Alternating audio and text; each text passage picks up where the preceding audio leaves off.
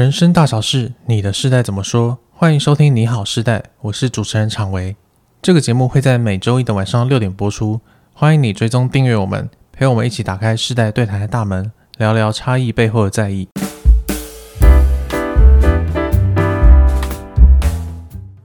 Hello，大家好，我是常维。今天要聊的话题是：你会给校庆费吗？哦，嗯，这有点敏感的话题。哎，会很敏感吗？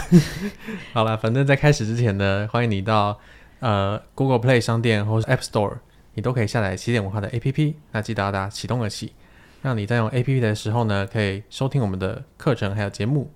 好，那今天我也想聊孝清费这个话题呢，是因为我在看我在网络上看到了一篇新闻。那这个新闻是这样写的哦，他说。呃，有一个求职网，它针对母亲节做了一个相关的调查，就发现很多上班族，他们除了送礼，还会有四成七的上班族会给妈妈、岳母还有婆婆家用。那这个家用就是孝亲费。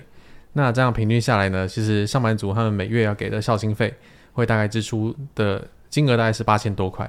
那有超过七成的受访者都说，他们给孝亲费其实是有压力的。因为如果以月薪四万五来算，他们的校庆费其实占了他们的月薪十八趴，对，我就觉得还蛮高的，所以我今天就找两位语坛人，第一位是嘉玲老师，Hello，大家好，我是嘉玲；第二位是逸轩，Hello，大家好，我是逸轩。OK，好，其实我想聊校庆费这个话题呢，真的是因为这篇新闻，因为我自己一直以为校庆费这件事情已经不是个问题了，但后来我们内部开会之后，我才发现，哦，它原来还是一个非常当代的议题。嗯，对，就是以前我们会常常会觉得说。你不给孝心费，就是真的很不孝顺。所以你好像再怎么勒紧裤带，都要生一笔钱给爸妈，而且那个金额要固定的。是，对。但现在呢，我我相信很多人会觉得说，我的薪水已经养不活自己了，我还要给爸妈。那爸妈的养老金，他们是不是应该要自己存下来？不应该要跟伸手跟我要？是对。所以，嗯，就像就像这个报道，他就说有四成七的上班族会给嘛，那是不是代表有有五成三左右的人其实？可能是不会给的，是对。是。那我就发现孝心费这个话题真的是非常呃，这个话题真的非常的跨时代，嗯，因为它一方面非常的传统，非常的就是 old school，但另一方面呢，嗯、还有还是很影响现代当代人的生活。嗯，那我自己呢是比较偏向就是我会负担一些家里的日常开销，嗯，呃，比方说就是缴一些税金啊，水电这样子，对对对，或是去。呃，超市买一些东西的时候，我会家里才买，对，我会直接买，就不会跟伸家里伸手要拿钱，然后也不会说特别给家人钱。那我想先问两位老师，就是你们在、嗯、你们不管是现在还是年轻的时候，你们会给孝亲费吗？嗯好，我我先来分享哈，我自己给孝亲费有几个呃，我不同经经历的表转变呐、啊，嗯，就是一开始因为家里面会有需要，我刚进服务业的时候，我大概会给到百分之五十，五十，对，很可怕吗？比十八还多好几倍，对，因为那时候就、嗯、就是弟妹都还小，啊，只有妈妈在赚钱的，哦、对，那我后来就是有几个生涯上的转职，就会有些空窗期，那那个时候没办法给我，其实。从一从给五十趴到完全没办法给，其实心理压力会很大哦，真的、啊。你会有罪恶感吗？会。对，会觉得在家里面白吃白住这样子。哦，真的、哦、会有这样的感觉？会，你不会哦，你完全不会哦。我好羡慕你哦，他这样很难回答。他说不会也不对，我只能我只能说，嗯，我会放在心上。很好，对，很好。你刚刚你刚刚弄了个坑给他，不是我，我是真的很羡慕，我没有意识到我给常威挖坑哦，对不起。然后后来就是因为有这样的压力感，我就会逼着自己一定要在三个月内找到有收入的工作，然后继续去给钱、嗯、哇，对，嗯，然后这个这个状况维持多久啊？哦，这个状况哦，嗯，好多年呢，十年有吧？十年以上，十年以上，对，就所以你都没有什么休息个半年、一年、一年之类的，就是。嗯三个月内一定要找到新的工作。没有，我后来改休息休息半年一年，是因为我那时候当编剧赚的比较多。啊，OK，就，就觉得比较有本钱可以花这样子。嗯嗯、对，然后后来就是呃，爸弟弟妹妹长大之后，当然钱的压力就慢慢的比较小，然后我给孝亲费的额度也慢慢减少。不过我觉得我我等要说我有个幸运啦，就是虽然我们家很难开口谈钱，可是家人都还蛮支持我去说出我的真实状况，会蛮支持我的。嗯哦、oh，OK，那嘉玲老师呢？我们家也有一些变化，就是我还在念书的时候，当然就不用啦。嗯，那因为我我念书念完大学，然后到我研究所，这中间有一年的时间我有工作，但因为那个时候我准备要考研究所，所以我就那个时候自己存钱。我研究所之后的所有的开支就是我自己来，所以我那时候给不出来。嗯、然后一直到研究所毕业之后，我就开始有工作，然后我就有有给孝庆费这样子。嗯嗯一直给到我结婚，我妈有个很可爱的逻辑，就出嫁，她这她的逻辑，对对对，她她的逻辑啦哈，就是她觉得我出嫁就不用给哦，嗯，然后她就没有要我，她就没有要收，但其实她也不欠这笔钱，哎，这也是我们家的逻辑哎。对，真的出嫁之后就不用，就对对。然后我就他你就没有要收，那我就没有要，就不用给这样子。但就是就像你讲的，过年过节啊，红包一定是会有的，然后吃饭这样子。然后后来就是我后来又离婚嘛，对。然后我就想说，哎，那我离了，我是算回来？对啊，要回去继续给吗？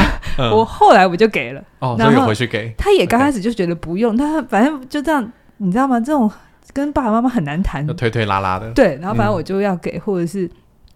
就是这这中间其实会有很多很有趣的暧昧的互动，像很多时候他现在年纪比较大，所以他的医药费其实也会比较多，嗯，所以有的时候他的医药费我就直接 cover 掉了，哦，对，然后他有的时候就会说，那你这个月不要给我，嗯、对，然后我就、嗯、哦，好好好，就你开心就好，嗯、就是因为还好我们家没有太有经济压力。嗯，所以其实就是我们我们做子女能够到哪里就到哪里这样。哎、欸，你爸妈会不会有一种好像当人家爸爸妈妈给小孩拿太多的压力感？哎、欸，我觉得会耶。我、哦啊、我我爸爸不喜欢我们花钱在他们身上。哦，他们他们自己年轻的时候就很打拼啦。是、嗯，嗯、我觉得我爸爸有感感受过他得养他爸爸妈妈的辛苦。哦，所以当他自己当爸爸妈妈的时候，他会他就。我我从小他们在钱上面没有给我太大的压力，就比较不会想要麻烦到小孩这样。对对对，我妈也是对，嗯、但当然我他们两个的价值观对钱的价值观也是不太一样。但是在这件事情上，我觉得我们家还算和谐，就是反正比如说他们要出国，那我们就资助这种东西，他没有一定非得每个月一定要缴多少钱这样子。然后如果就像怡璇讲，我们生活有些变化。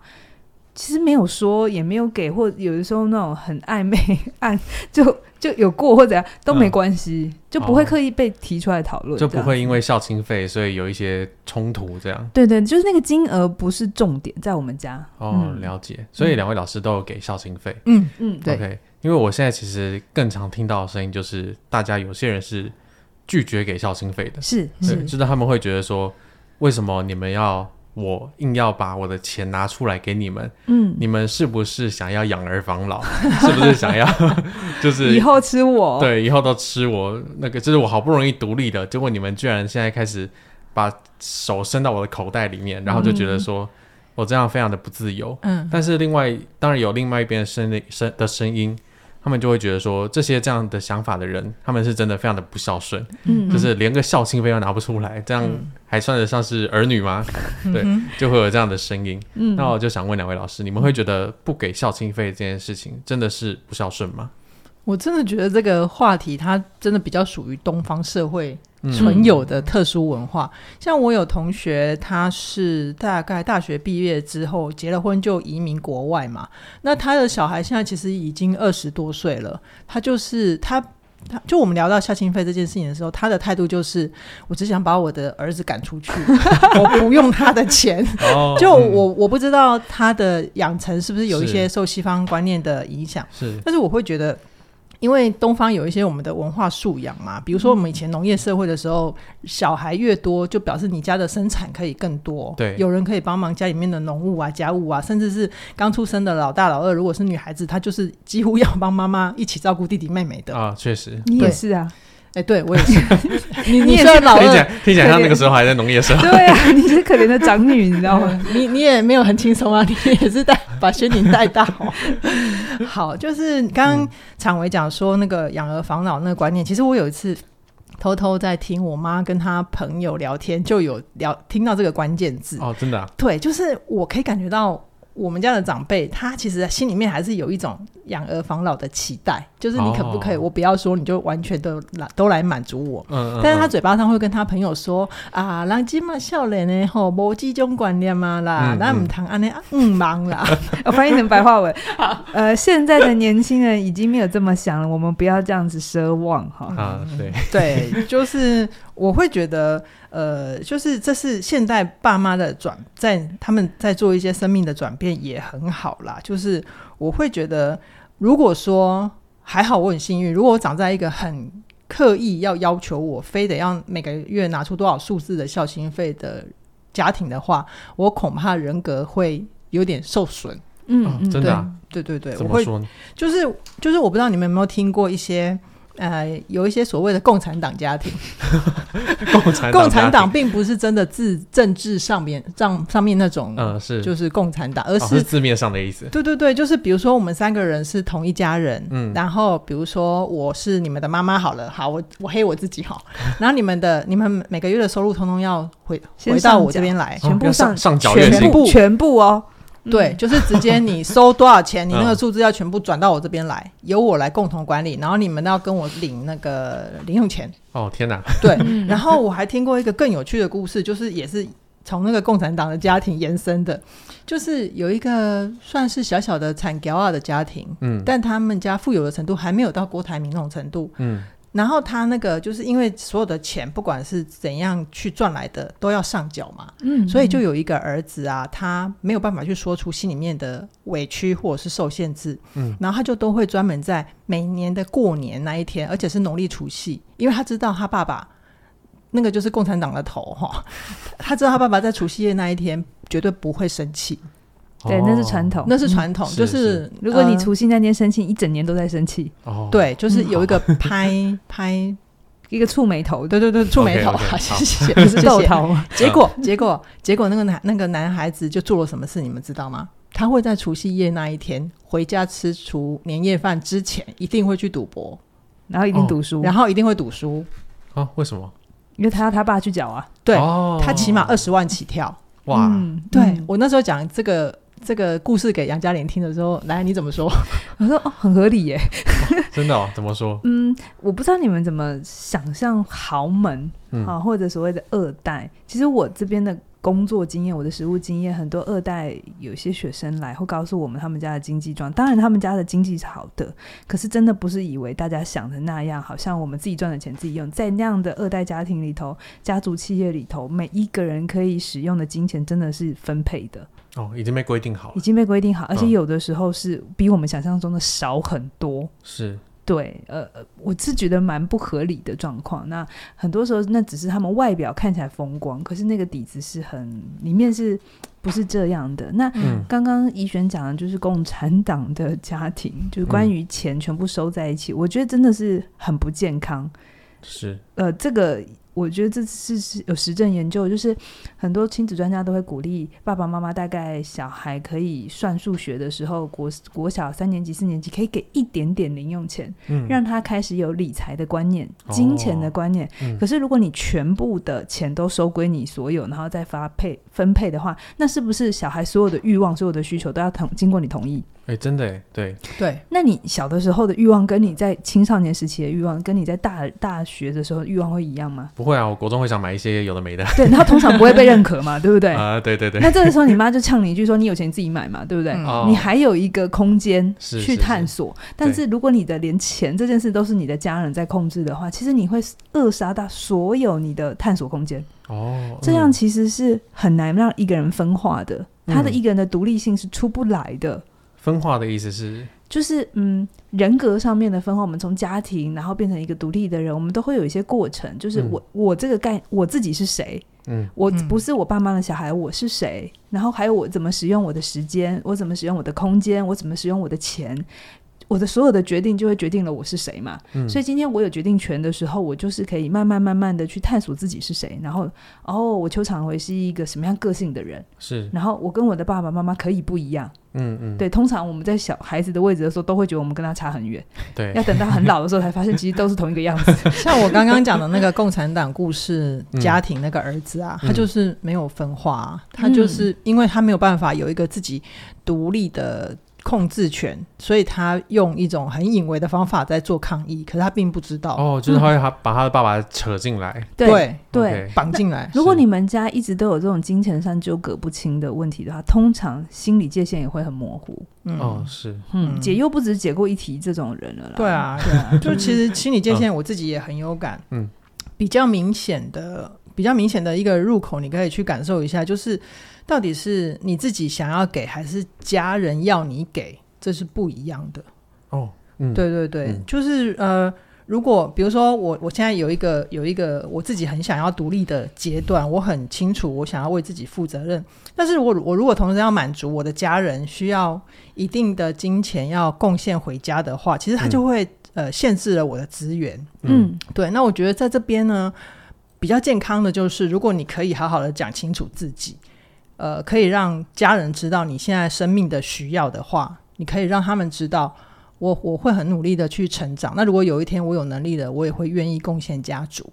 嗯，对对对。我自己的态度是，如果你真的还很年轻，然后你的专业还有一些需要成长的机会的空间，我会希望你把钱留下来。嗯，对，先拿来投资自己，先跟家人好好谈这件事情，因为你多那两三千块。对家人可能没差，可对你可能差很多。嗯、哦，确实，就是要先看到自己的能力底线在哪里。对对对，然后那样的钱，你愿意花在自己的身上，嗯、我觉得投报率，如果我们算投报率的话，反而是好的。对，嗯、那回来我一直觉得。孝亲费这个议题跟博爱座是一样的啊，博爱座、嗯、就是是不是也有争议？有啊，该让还还是不要让？现在留言区就吵成一团。我觉得博爱座它是一种善意，嗯，因为当如果硬性被规定的时候，一定会有怨恨，哦啊、因为年轻人就一定不会生病吗？哦，老人、啊、老人家就一定要被让让吗？哦，这里面会有很多的委屈跟一些对不不堪这样。它其实一直都是一种心意，嗯、甚至是一种文化，嗯、那它就会一个很美的状态。嗯、可是当我们规定好六十五岁以下，呃，六一定要让，那请问六十四岁又十一个月的时候，他是什么状态？可能要把身份证拿出来。对呀、啊，那就变得很奇怪，嗯、就会变成是好像。当它变成一种规定的时候，就有做才是好，没有做就是不好。嗯、就像刚才怡璇讲的，有给钱才叫好吗？没有给钱就不孝顺吗？是是是。好，我觉得这是一个很奇怪的状态，就是这是一种发自内心。如果你愿意做，那很好，那收的人也很感谢，嗯、对吧？如果我们有一天被让位的时候。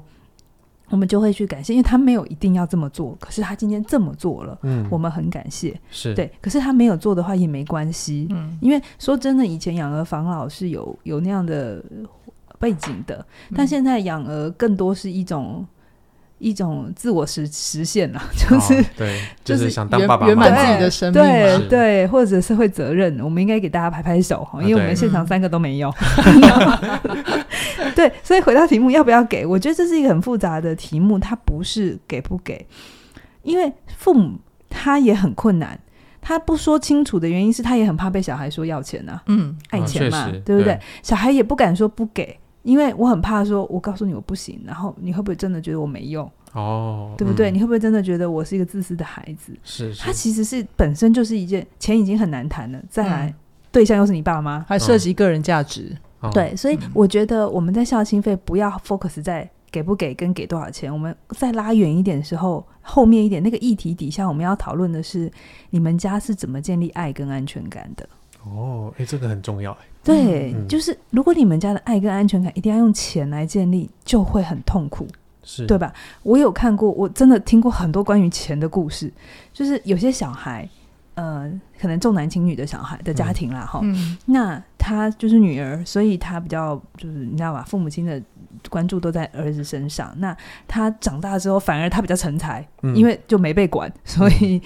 嗯就是活得比较好，这样子他比较有成就，然后他很想要被肯定，所以他也赚比较多钱，然后他就开始帮家人负债，他就很想要拿钱去换那个爱，可是他也一直换不到。哦，嗯、然后这过程当中，其实他一直很觉得不公平，很委屈，可是他又一直这么做。嗯，哦，那你就可以感觉到，他今天会进来来上课来看的，跟我讨论这议题，一定是他很痛了，他很想不一样。嗯、那也有给有过那种小孩很天真，就是觉得啊，他给钱。好，然后爸妈应该会帮他存下来，因为很多电影都这么演啊。对，我真的有听过，他就有一些人，他可能呃，有一些人去去军队或者是一个好，反正就是他就是铁饭碗的工作，对对对对对。嗯、然后有一笔钱，他想说交给爸爸妈妈，嗯、或者很多影星歌星也是这样嘛，是是，都以为都以为我钱给家人是最安全的，嗯、殊不知，嗯，没有留下来哦，就一毛都不剩，一毛都，而且还甚至有时候拿他的名义去借款。哦，然后他是那个债权人，哎，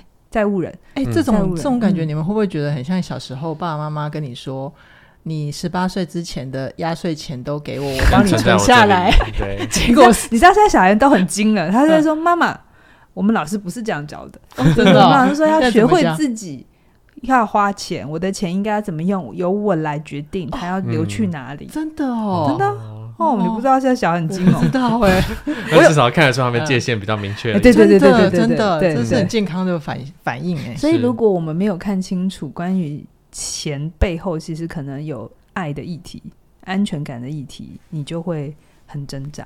OK，、嗯、所以孝心费背后其实有一个很大的重点，是在于你跟你的家人是怎么谈爱跟安全感的。嗯嗯嗯。但我在网络上其实蛮常看到有一些说法，嗯，例如他们会说孝心费其实你要给的比例 大概是月薪的十趴到三十趴，那就符合刚刚刚刚的十八趴嘛。嗯。那如果是金额的话，可能是五千到八千块，就可能是。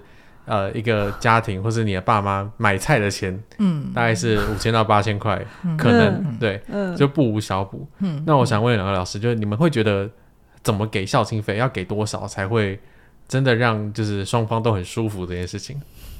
我觉得从我的经验来看的话，如果是现在啦，我会考首先考量的就是这笔钱是对家里面是急用吗？然后用在哪里？嗯，然后。还会影响到这个孝心费的标准的部分，还会有关系到父母亲他是不是还在工作，他们自己有没有存款或者是理财的经验哦，所以会看实际的情况。对啊，对啊，像我们也有听同仁分享过嘛，嗯、他爸妈都也都还有工作，还有收入，但也还是会跟他拿钱啊。啊、哦，是，是，对不对？就是他会回到每一个家里家里面的一个状况，嗯、然后我会觉得以前我不知道。就是孝心费，它其实不是每个月都要固定给钱，有时候它有一些形式上的转变。嗯，比如说，嗯，妈妈生日的时候送她出国，哦，去玩，嗯，或者是给她一个她非常需要、想要换的三 C 产品。就是有一些钱爸妈舍不得花，你帮他花，你帮他花。哦，嗯，它其实也是一种孝心费的形式。是是是。对，然后我我觉得后来我我因为就是有一些听了更多的故事，跟更清楚有一些关系里面的系统观。的角度之后，我会觉得孝心费其实不是单纯的你给越多越好，欸，哎哦，真的，啊，因为在关系里面都还会有其他人嘛，嗯，对。那如果你你给的越多，然后你有没有考虑到其他兄弟姐妹的状态，哦，或者是爸爸妈妈他会怎么样去？他觉得他在体恤或者看见你的孝心，他会怎么表达？哦、他有没有可能造成其他的关系里面的手足的尴尬？是哦，比方说你给太多的话，嗯、那如果你的兄弟姐妹知道了，嗯，他们可能就会被他爸妈无意识的比较，是，然后甚至他可能会自己来跟你比较，是，就是你怎么给的这么多，嗯、然后你给这么多，是不是看不起我？也有那种很敢，也有那种很很敢讲的，就是说啊，反正家里给你那么多了，那我就不用啦，哦、他就直接抽掉了。也有这种的、好像有听说过。对啊，对啊。然后就是还有就是，如果比如说我自己结婚了，我成立家庭，对不对？那我会有我自己家庭里面的系统嘛。那如果我还是要一直坚持要给这个孝心费，觉得自己才是一个子女啊，然后才有呃，就是尽尽一些。孝道的义务的话，有可能会让我自己小家庭的系统就垮掉。你讲白话文，就是你的伴侣也被送。好，谢谢。哦，对，就是你结婚之后，你会有另外一个人。你为什么每个月要花这五千块出去？这样，嗯，对，这也是需要沟通的啦。是是是，对对对，所以这其实真的是一个智慧，很需要考验智慧的。听起来好多复杂的关系在里面，的要一层一层解开。真的，真的，他不是给不给钱的问题。所以我觉得孝心费的问题真的不是给钱跟给给多少，而是怎么给。而且重点是，是什么原因让你们家会因为孝心费有冲突？哦，嗯，有没有想过，关于孝亲费，小孩跟父母可以分四种嘛？小小孩就是给跟不给嘛，对，对不对？那父母就是想拿跟不想拿嘛，对，四个象限，我们先画出来，现在有画面喽。哦 okay, 好，有有愿意给 也愿意拿的，也有愿意给不给。就 X 轴跟 Y 轴，对对对对对。好，会有冲突的是哪一种？呃，想拿孝亲费的父母跟不想给的孝亲的，对，才会有冲突嘛。对，因为。不想拿的，然后想给的没关系，你就心意看多少就是多少啊。然后不需要就都不需要嘛。对，反正就是前面三种都是会有个平衡。那什么情况底下会扯不平？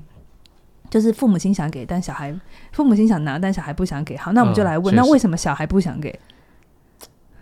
哦，这个太多原因了。很多原因，比如说他以前跟父母亲的互动就有很多的冲突，哦、他对他父母亲就有很多的埋怨，甚至是他觉得父母亲在控制他，他不想要再被控制、哦，有可能，嗯，对吧？好，嗯、那为什么父母亲坚持要拿？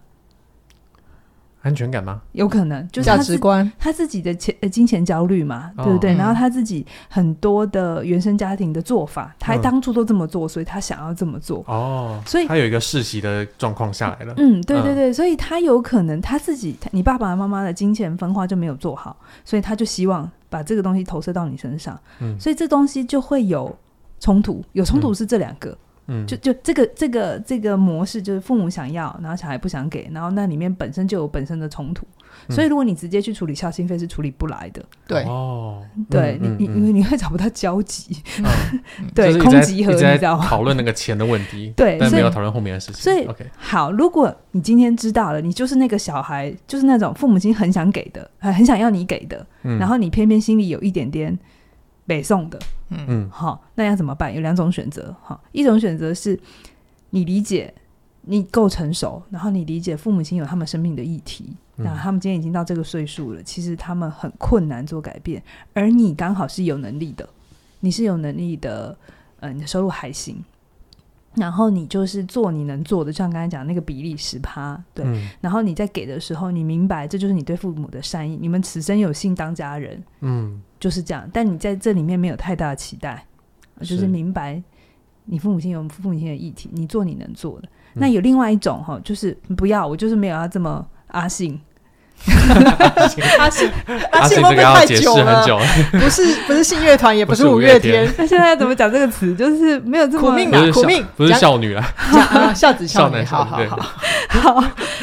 就是我不要，我没有要走这一套，OK，没有问题。那你可能就要明确的、好好的表达你的限制，你甚至还有一点点革命哦。就是，嗯，这件事情他没有办法很无痛的，你父母亲完全确实很友善的，这么常年的议题很难无痛啊。对，你可能要，嗯、甚至你在心里头是需要有说再见的能力的哦。哇，哦，你要把父母亲的责任还给他们哦。是，所以。这里面就是，如果有一个学生来到面前跟我谈孝心费，我不会跟他只谈金额的问题，然后也不会谈该不该给。对，我会先把他们家整个爬完一遍之后，嗯、我们再来看重点在哪里。哦，对，嗯、所以不管是哪一种，就是你背后都是你想跟你父母怎么相处啦，你想要怎么经营你们的亲子关系。嗯，所以孝心费不是金钱议题，其实是关系议题。哇，这个真的是蛮打破迷思的。是，对对，因为我们以前会一直讨论说，就是到底要给多少钱，爸妈才会满意，嗯、或是要给我们多少比例，大爸妈才会觉得 OK。嗯、对，但其实好像真的是背后你跟父母还有家人之间的那个爱跟安全感是怎么建立起来的，才是一个最关键的问题。那如果你其实有意识到这件事情，就你觉得你好像对于金钱的概念，真的跟你父母花钱的关系，花花钱的方式有很大的关系。其实我非常鼓励你来上佳音老师的线上课程《理财心理学》，因为在这门课程里面呢，佳音老师就会陪伴你去看你生命的起点，就是那个原生家庭。嗯，到底你们在面对钱的时候，你们是怎么去谈论的，是怎么去处理的？如果你发现哦，你其实会有一点比较的心态，或者会其实有一点逃避的心态，那很可能你要处理的其实不完全是金钱这件事情，而是背后的关系议题。是对。那如果你发现其实这个过程真的会蛮痛苦的，包括跟家人谈孝亲费的议题，包括慢慢的调试自己内在的一个状态。那如果你想要有一个比较完整的一个策略跟方法去前进的话，也很鼓励你上佳音老师的《成为你想要的改变》，因为现在这两门课程呢，到十二月四号之前，你都可以享有单门课程折扣两百元的优惠。那如果你在同一张订单同时加入这两门课程，你就可以享有我们的优惠价五千五百元。那记得你要到网站上购买课程，然后下载我们的 APP，用我们的 APP 来收听我们的线上课程。OK，、嗯、那今天世代的节目就聊到这边啦，期待下周一的晚上六点再跟你聊聊有趣的话题哦。好拜拜。拜拜。